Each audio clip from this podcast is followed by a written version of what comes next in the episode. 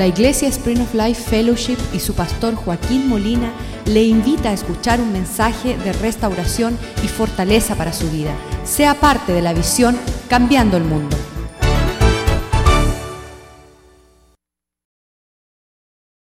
Te damos gracias por este día que has hecho. Te damos gracias encontrarnos reunidos entre tu pueblo, Señor. Te damos gracias de estar en tu casa. Te damos gracias que estamos guardando tus mandamientos, los diez mandamientos que dice que no se aparte del día santo del Señor. Que lo guardemos y lo veneremos y lo declaremos santo, Señor. Estamos reunidos porque tú dices que cuando tu pueblo se reúne, tú envías bendición y vida eterna. Estamos reunidos porque tú dices, cuando hay dos o más reunidos en mi nombre, allí estaré. Y sabemos que tú estás con nosotros este día, Señor. Pedimos que tú bendigas tu palabra, que tú puedas, Señor, enviarla para cumplir un propósito de acuerdo a tu corazón y que no retorne vacía. Pedimos que Satanás no robe la buena semilla de nuestro corazón que esa semilla se siembra en un buen corazón y dé un buen fruto y una cosecha que te engrandezca y te glorifique aquí en la tierra. Que tu palabra este día sea como el pan bueno, porque tú has dicho que no solo del pan vivirá el hombre, sino de cada palabra que sale de la boca de Dios. Que tu palabra sea como una espada de doble filo y que nos corte profundamente, trayendo luz en lugares oscuros en nuestras vidas para hacernos sabios y entendidos, prósperos y victoriosos. Todo esto te lo pedimos por los méritos de tu Hijo amado Jesucristo. Amén. Apocalipsis 21, 27. El último libro de la Biblia dice estas palabras. No entrarán en ella, hablando de la ciudad de Dios, no entrará en ella ninguna cosa inmunda o aquel que hace abominación y mentira, sino solamente los que están inscritos en el libro de la vida del Cordero. Cuando yo leía estas palabras entrando hace 30 años a la casa de Dios, yo decía, yo sé quién se quedó afuera. Yo no tenía la capacidad de poder entrar en una en un lugar, una ciudad tan hermosa como esta que decía ninguna cosa inmunda. Esa palabra inmunda significa sucia. Ninguna cosa sucia. Otra palabra es impura, aquello que no es puro. Entonces yo no calificaba para poder participar de lo que Dios tenía para mí.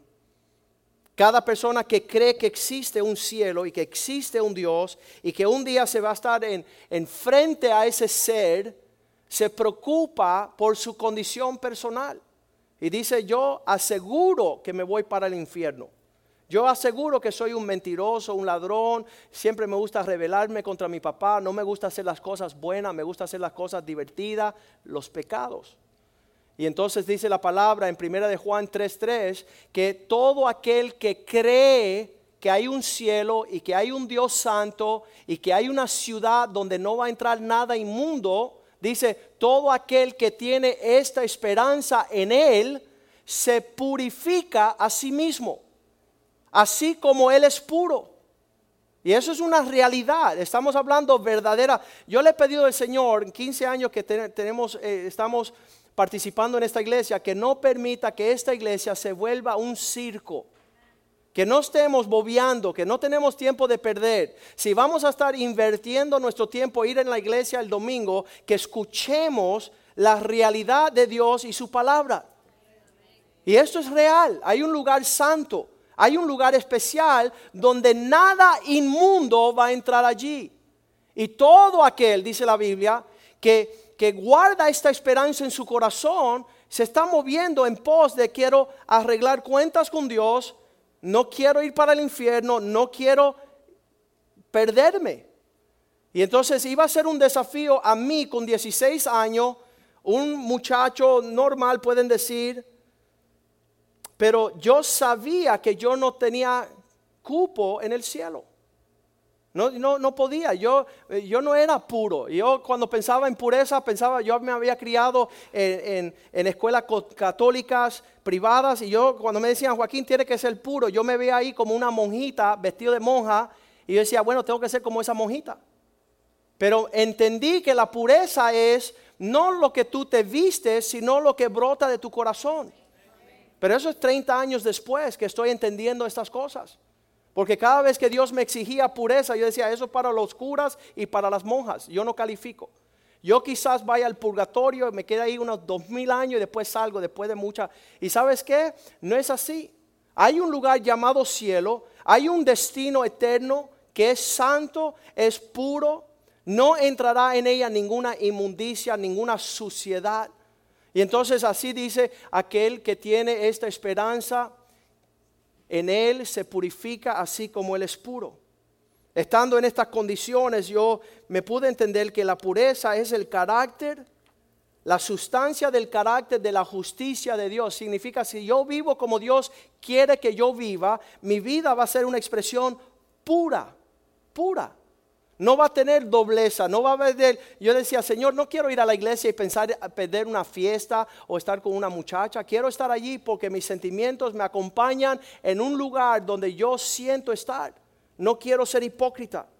Entonces la Biblia dice en 2 Corintios 3, 18 ah, que sin a cara descubierta. ¿Qué significa eso? Nosotros mirando a cara descubierta.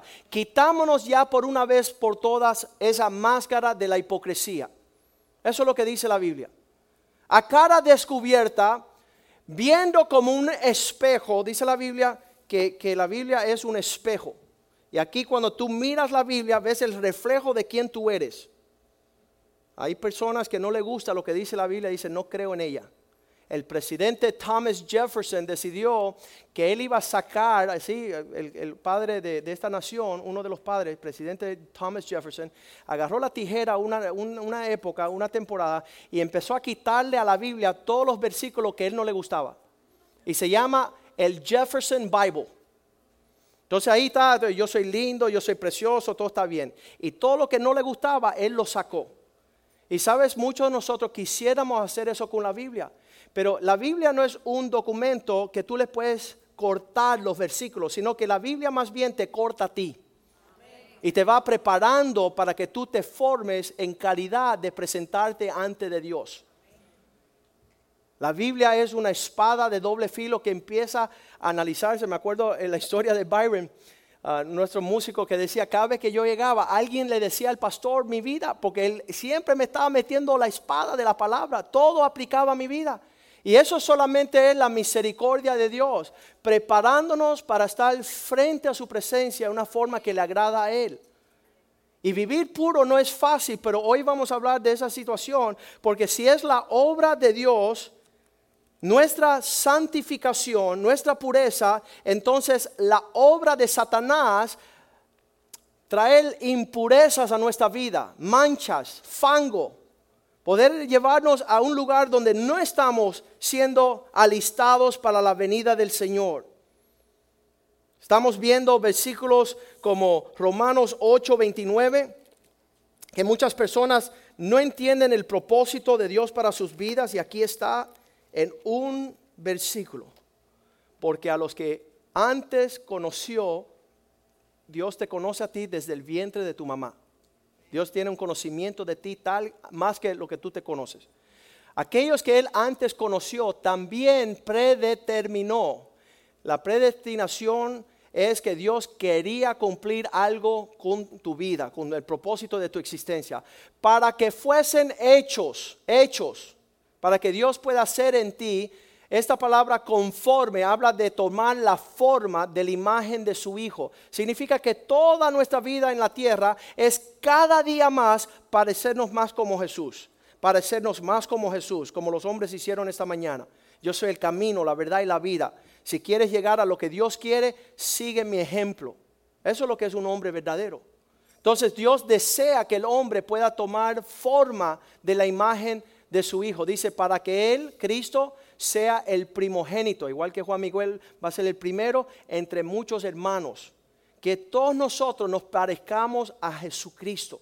Cuando las personas vean a tu vida, vean los pensamientos, las palabras y los hechos de tu hermano mayor, Cristo Jesús.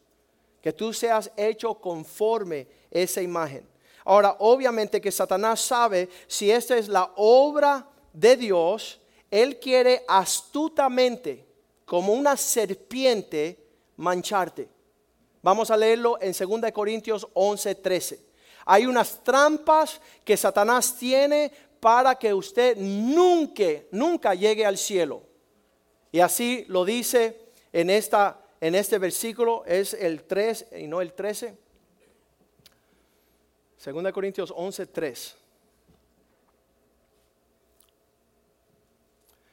Dice Pablo estas palabras, pero temo que como la serpiente con astucia engañó a Eva, vuestros sentidos sean en alguna manera extraviadas de la sincera fidelidad a Cristo. Satanás es experto en desviar al hombre para que él se manche, para que no pueda entrar al reino de los cielos. Y son trampas, y son estrategias.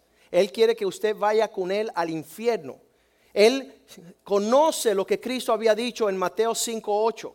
Bienaventurados aquellos que son de corazón limpio.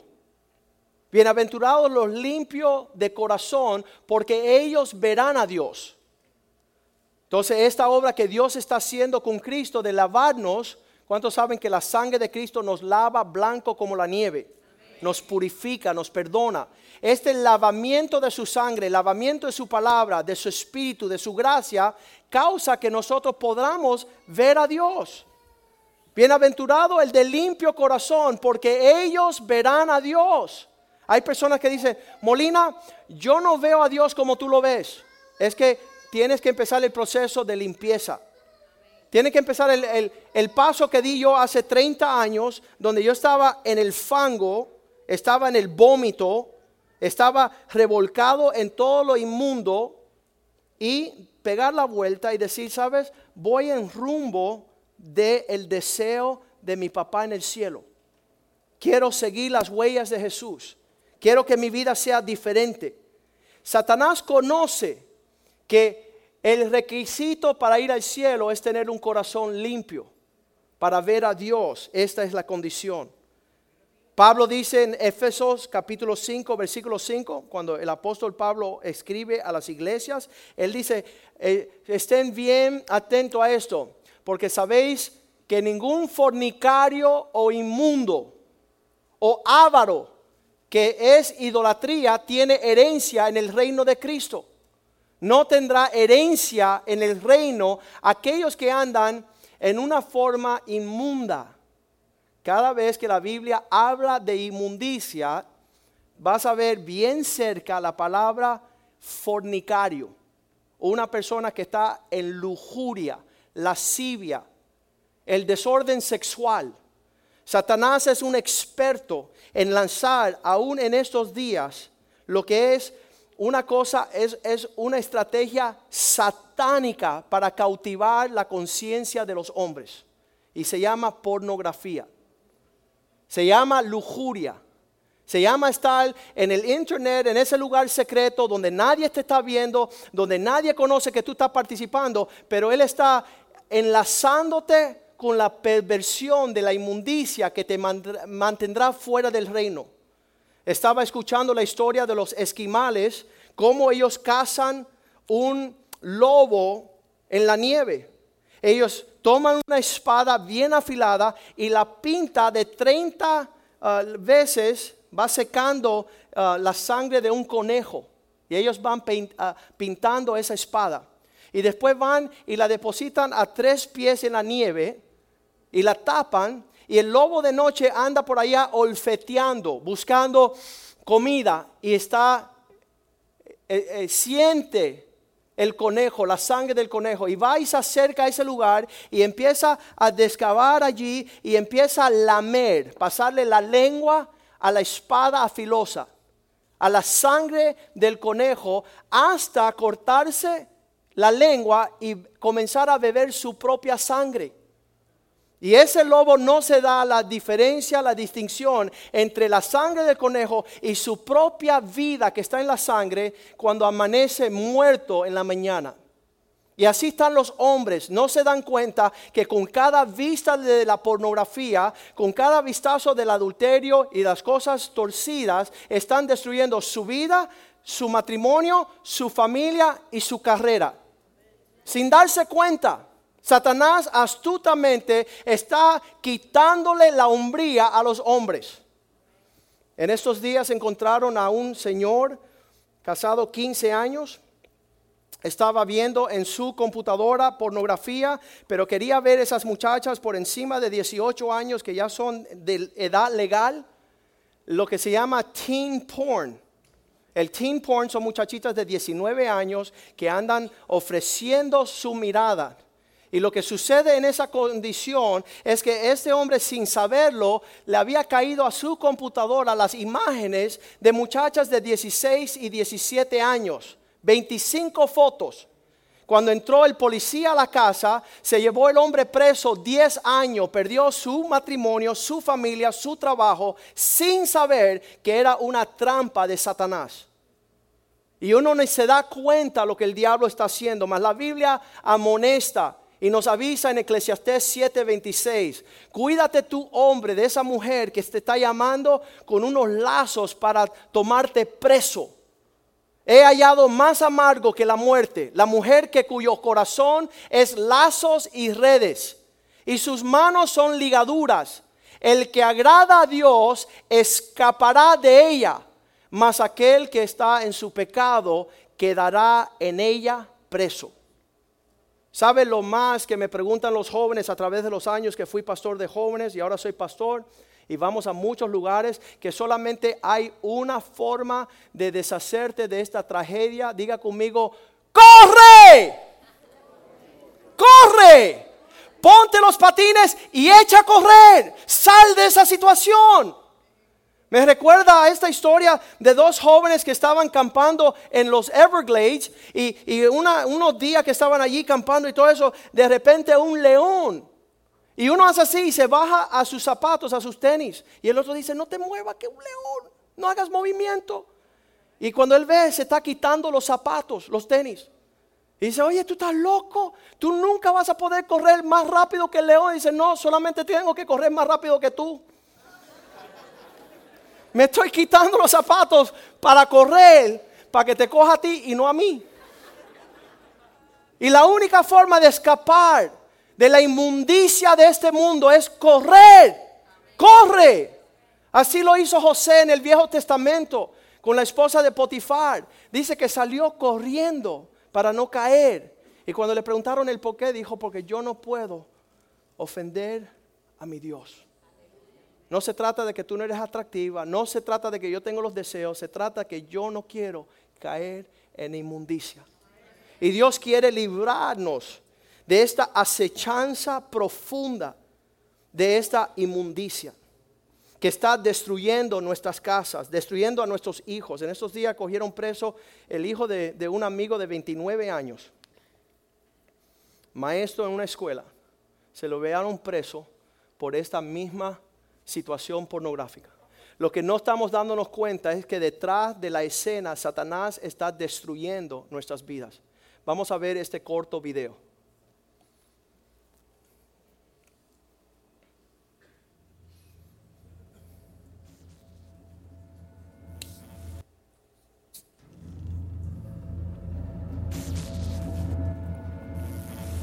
Pongan el español, por favor.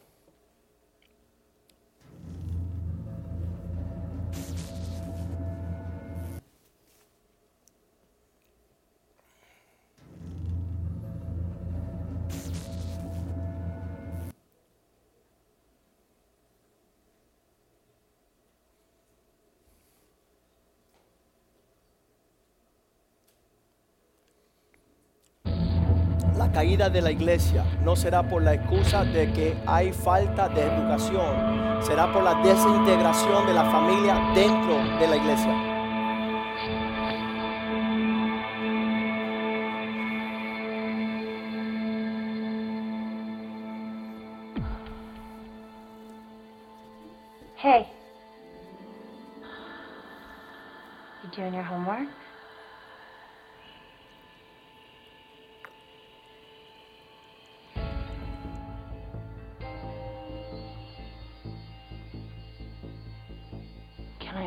Something?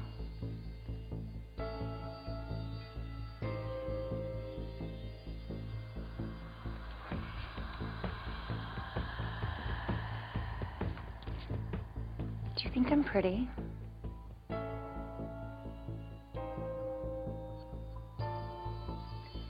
What's your favorite part about me?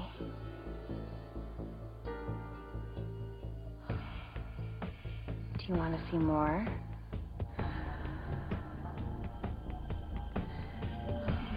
I can show you whatever you want. Honey, dinner's almost ready. What's wrong? Nothing. Okay, we'll finish up what you're doing and come on downstairs. Okay. ¿Qué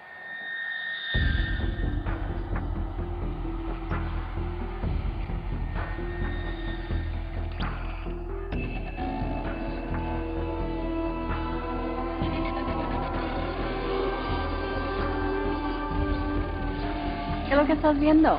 Um, um, nada, es eh, solo un programa de televisión. Ok, voy a menos a la cena, ¿ok? Ok.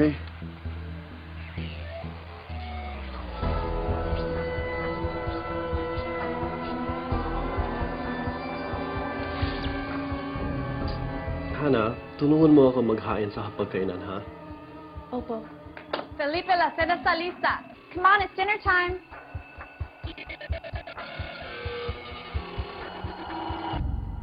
Dear Heavenly Father, thank you for keeping our family safe. And thank you for this delicious meal that you have so graciously given us. And thank you for keeping our family close and so full of love for each other. todos la- los abuelos que tenemos en Thank la you for familia, keeping your que daughter los healthy. cuiden mucho. And thank Y you también que toda la gente que necesita ayuda, que los ayuden Dios. Y también para esta familia bien especialmente. Na binasbasan todos. Mapagmahal na asawa at mabuting anak na sa akin.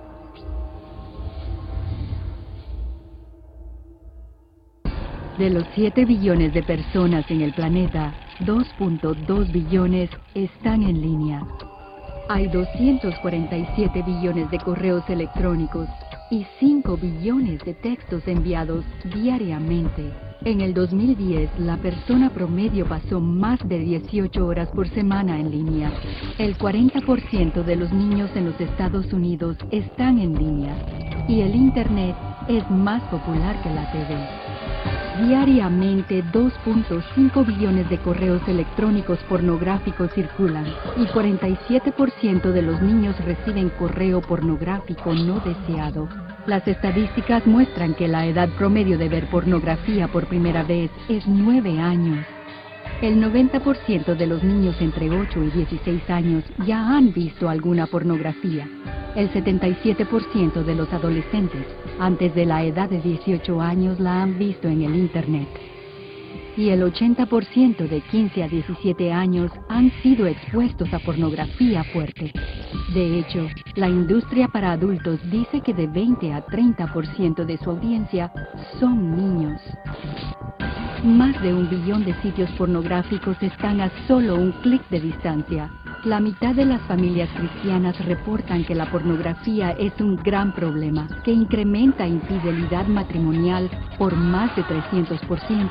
Aún así, el 67% de los hombres y el 49% de las mujeres piensan que la pornografía es aceptable. La mitad de todas las personas que tuvieron interacción sexual por Internet perdieron el interés en el sexo matrimonial. De acuerdo a la Academia Americana de Abogados, el 68% de todos los divorcios se debieron a que uno de los dos conoció a un nuevo amante en el Internet. Muchos pastores acuerdan que la adicción a la pornografía es lo más dañino para su congregación. Aún así, en una encuesta conducida en el 2002, el 30% de todos los pastores han visto porno en el Internet en los últimos 30 días y más de la mitad de ellos lo han hecho en el último año, de acuerdo a una encuesta conducida en agosto del 2006. El 20% de las mujeres sufren de adicción a la pornografía. Pero hay salida. Hay lugares dedicados a restaurar familias quebrantadas y a educar a los padres. Josh McDowell tiene una campaña dedicada a pelear contra este problema. JustOneClickAway.org tiene recursos y capacitación si usted lucha contra esta adicción, pero la esperanza está a solo un clic de distancia. Para más información, visite JustOneClickAway.org.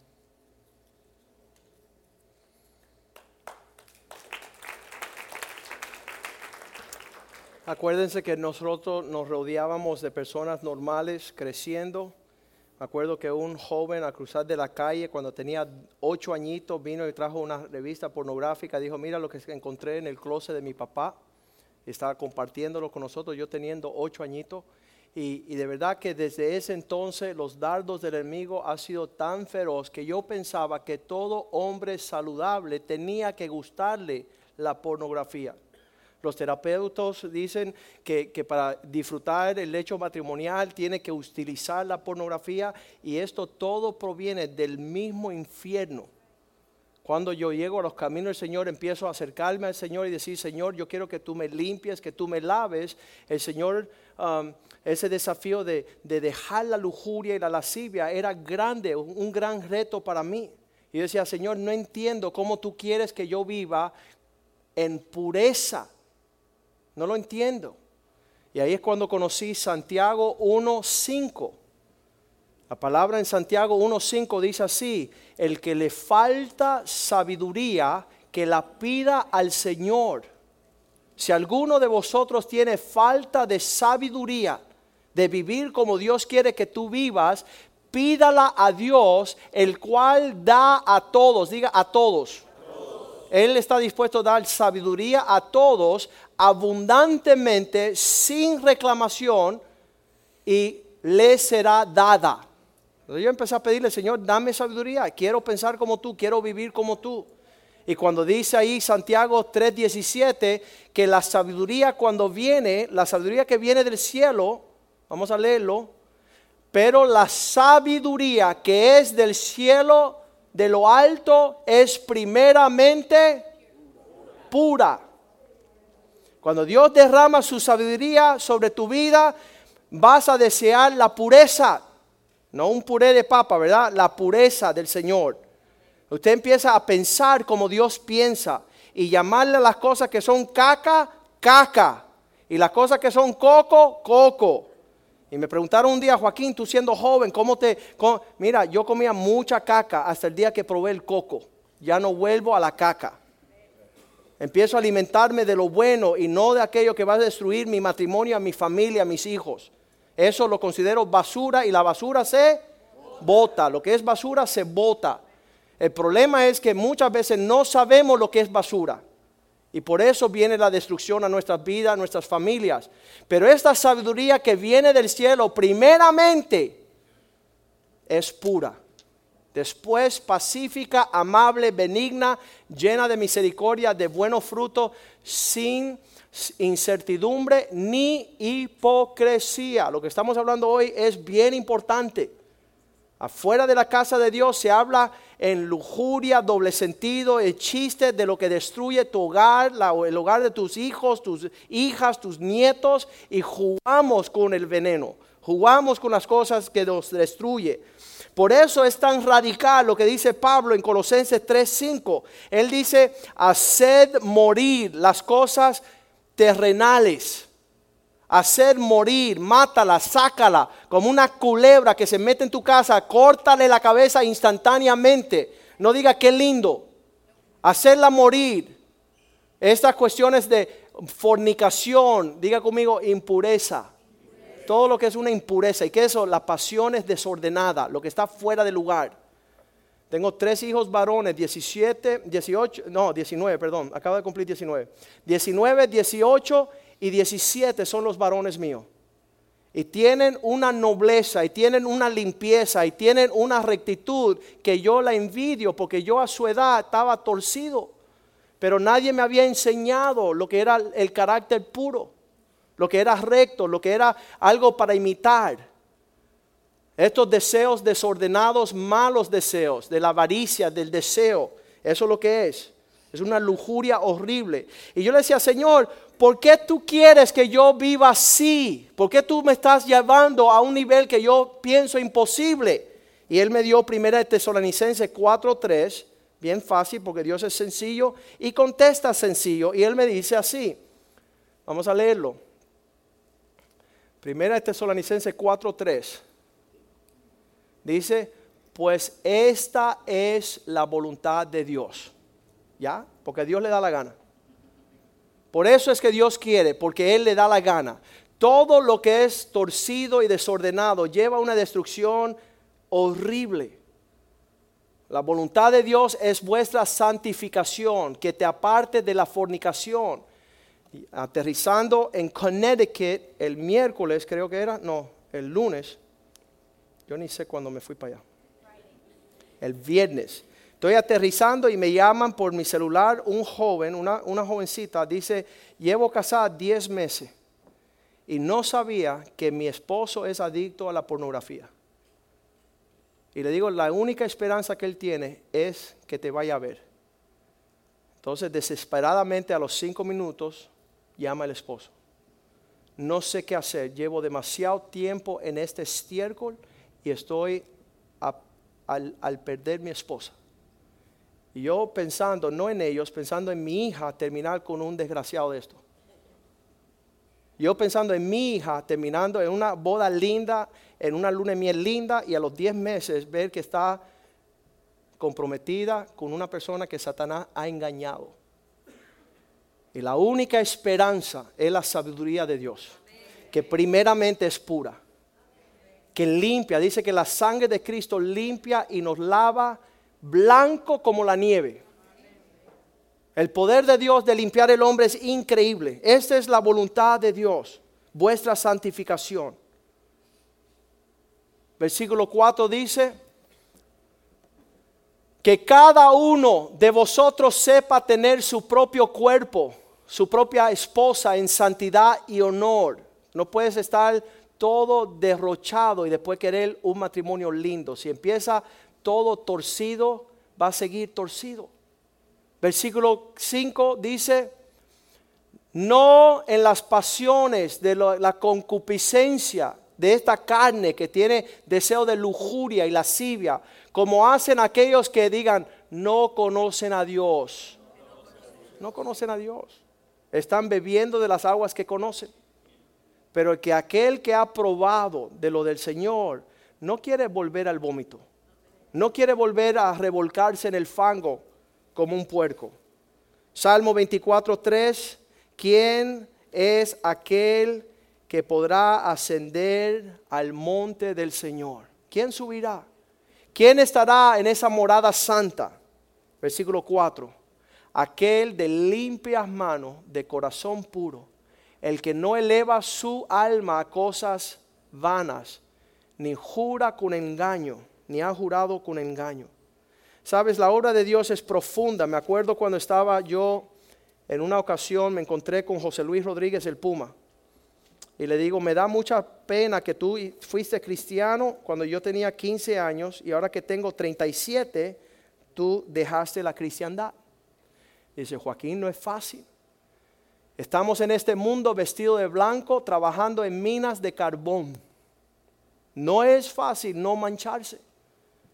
Y yo le dije, ¿sabes qué? La sangre de Cristo lava y limpia para que tú permanezca blanco como la nieve. Dice, no, porque es como trabajar en una fábrica de jabones, no es fácil no resbalar. Y le digo, la Biblia dice que la gracia de Dios te mantendrá sin caída.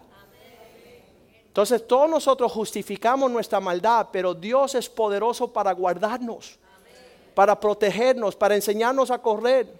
Yo le digo a los jóvenes, cuando usted está en un problema por allá entre, sí y sí, escuchen la voz de su pastor que dice, corre, corre, corre, no pase por su casa, no mire a la ventana, no vea en la computadora, sal corriendo por tu vida. Corre para que Dios te liberta te liberte de toda caída y tragedia. Me encanta el proverbio 20, ah, vamos a leerlo bien rapidito, 22, 11. ¿Quieres ser amigo de Jesús? Requiere ser puro. Yo no sé de quién es tú, tú eres amigo. Yo soy amigo de Jesús. Él quiere que yo sea puro. Yo me voy a esforzar por la pureza. Ya no es ser como mojita. Ya es estar en serio saliéndome de todo el fango. El que ama la pureza de corazón, dice, tendrá amistad con el rey. Yo quiero tener amistad con Jesús. Quiero que este corazón esté limpio este corazón esté limpio para que mi conciencia esté limpia. Porque la Biblia dice que la fe opera en una conciencia limpia. ¿Sabes por qué las personas no van a la iglesia? Porque Satanás ha manchado su conciencia. Y dicen, qué hipócrita soy yo de ir a la casa de Dios cuando estoy tan mal. Pues tú se levanta hoy y le dices, Satanás, tú eres un mentiroso. La sangre de Cristo me limpia de todo pecado me lava mi conciencia, me lava el corazón, me lava las manos. Un día dijeron, ten cuidado con ese abogado que está um, lavándole la mente a la gente. Y yo decía, no es la mente, es todo. Estamos lavando todo ahí. Estamos el detergente fuerte, se llama la sangre de Cristo. Para limpiar.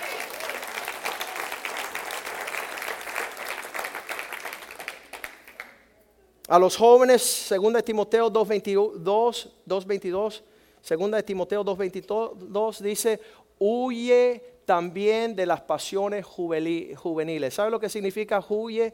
En el griego significa corre, mijo, corre bien fuerte. Corre, sal de ese apuro, sal de esas ligaduras, no te acerque a esa destrucción, no beba de esas aguas. Más bien sigue la justicia, las cosas rectas, sigue la fe. La única forma de alcanzar una justicia es caminar en fe. Señor, tú vas a hacer una obra en mí, la vas a perfeccionar. No soy perfecto, no soy perfecto. Pero Dios está perfeccionándome, poniendo sentimientos genuinos en mi alma para desear pararme delante de Él sin inmundicia, el amor, la paz. Dice, con lo que del con aquellos, dice, con los que de corazón puro invocan al Señor. ¿Sabes que es mucho más fácil yo estar con José Palma, este joven aquí? este Señor, llevamos 20 años caminando hombro a hombro. Se me hace más fácil vivir una vida recta cuando ando como hombres con Él que quieren las cosas rectas.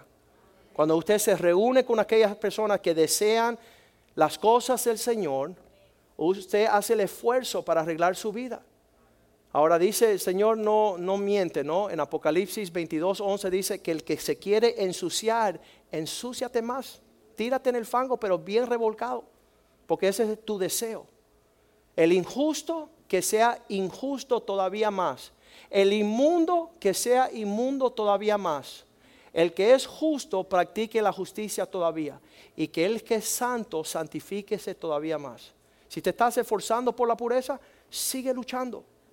Y si no te interesa, me acuerdo un día estaba yo con un señor y dice, oye, Joaquín, yo voy con mi camión alto y voy viendo las sayas de las muchachas en los carritos chiquitos. Le dije, oye chicos, vete allá a donde están en cueras. ¿Por qué, estás mirando? Vete a ensuciarte. No estés jugando. Si tú quieres fango, hay donde comer fango. Y si tú quieres verte en la presencia de Dios, justo, purificado, Filipenses 1.6. Y con esto terminamos. Aquel que prometió estando persuadidos de esto, que el que comenzó en vosotros la buena obra, la perfeccionará hasta el día del Señor. El que comenzó a trabajar en nosotros, está haciendo una buena obra y Él terminará la obra que ha comenzado. Vamos a ponernos de pies en esta mañana y darle gracias a Dios por este mensaje. Para muchos de nosotros quizás sea el último. Para otros de nosotros quizás sea que vamos a esforzarnos más para decirle, Señor, queremos lo que tú quieres. Quiero que tú me limpies, me lave, que tú puedas terminar la obra que comenzaste en nosotros. Cuando le preguntan los discípulos a Jesús, dicen, oye, esta es cosa fuerte lo que tú nos estás pidiendo. Y él dijo esto, con los hombres es imposible, pero con Dios todas las cosas son posibles. Con Dios todo es posible. Hemos visto unos testimonios creíbles, creíble como Dios llega y, limpia y lava. Y yo soy testimonio, soy testimonio de que el Señor me salvó a los 16 años y me sacó Dice que nos da un nuevo corazón para desear las cosas de Él. Ya no andamos como los necios, ya no andamos buscando el pecado y la lujuria y la destrucción de nuestro hogar. Estamos buscando cosas elevadas, sublimes, eternas, cosas que están en la palabra de Dios a nuestro alcance. Vamos a cantar esta canción al Señor y después vamos a, orar. Y quiero darle la bendición para que esta semana usted sea luz al mundo, que sea sal de la tierra. Que cuando venga un necio o una necia a imponerle algo inmundo, usted dice, no, se equivocó. Yo soy hijo de Dios. Yo, soy, yo estoy esforzándome por ser una bendición a mi matrimonio, a mi familia, a mis hijos, dejando un legado de bendición.